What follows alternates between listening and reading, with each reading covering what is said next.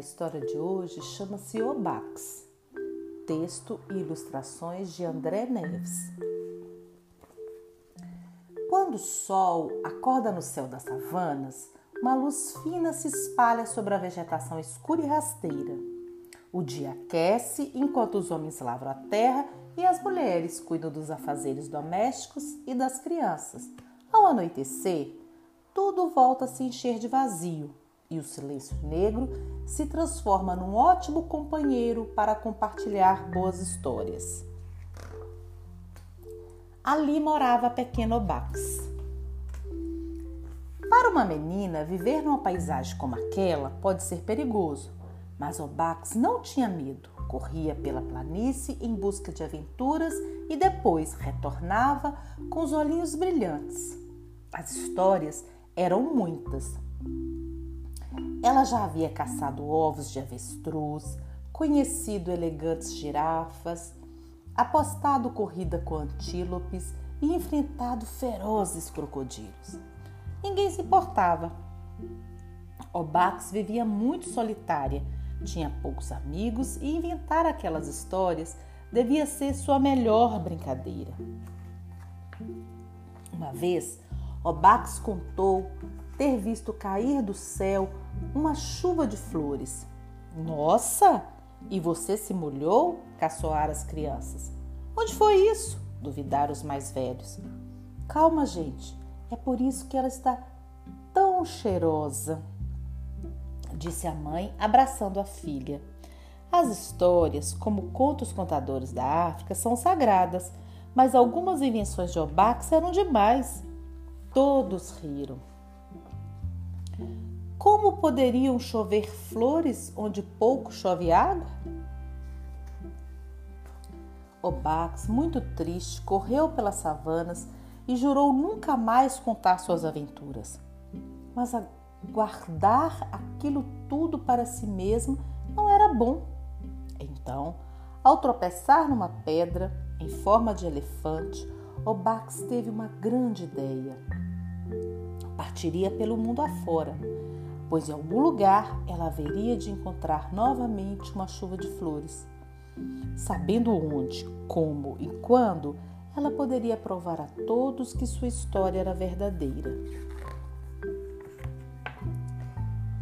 Claro, o trajeto seria lento, difícil e tortuoso, se ela não tivesse pedido ajuda a seu grande amigo Nafisa, um elefante que havia se perdido da manada e vivia sozinho pelas savanas. Nafisa se abaixou e Obac subiu em suas costas para uma longa aventura. Seguiram por estradas de areia que pareciam não ter fim. Subiram e desceram montanhas, atravessaram a nado rios e mares. Conheceram também grandes aldeias e cidades. Obax e Nafisa viram chuva de água, chuva de pedras, chuva de estrelas, chuva de folhas quando o vento estava agitado, e nos lugares mais frios viram chuva de flocos de algodão. Quando perceberam, eles haviam dado a volta ao mundo e estavam novamente no ponto de partida, a savana. Mas não encontraram sequer uma chuva de flores.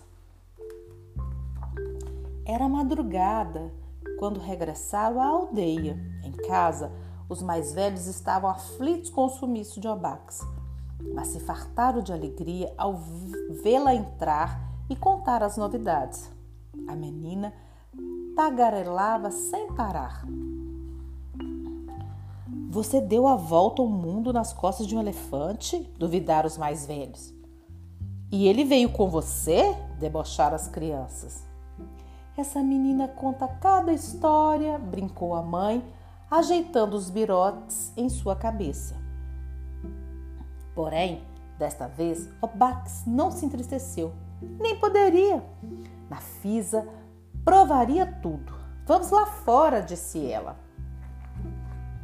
Ao saírem da cabana, não viram nada, nem perto nem longe, nem mesmo a pegada se espalhava pela areia.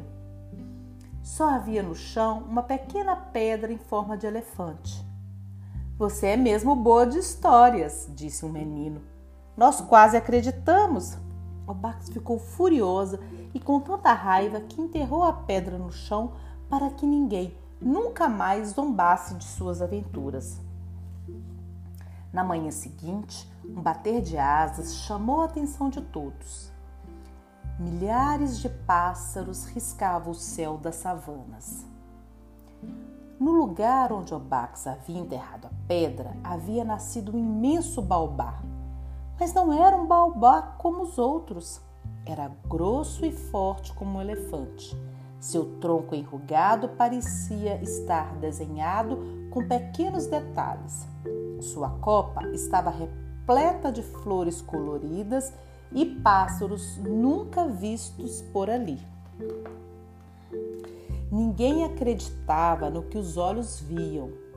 Quando a pequena Obax se aproximou da árvore, os pássaros bateram asas numa agitação tão forte que as flores começaram a cair, enchendo os olhos da menina do mais puro brilho. Era uma chuva de flores que forrou a aldeia com um tapete de pétalas perfumadas. Depois daquele dia, todos passaram a prestar atenção nas histórias de Obax. Ela cresceu forte como o baobá e na sua chuva de lembranças estava Nafisa, seu grande amigo. Hoje, quem se encosta no tronco dessa árvore sagrada procurando repouso é capaz até de sonhar com suas aventuras. Fim da história. Essa história é de André Neves. Ele nasceu em Recife e dedica-se à arte de escrever e ilustrar livros para a infância. Espero que tenham gostado.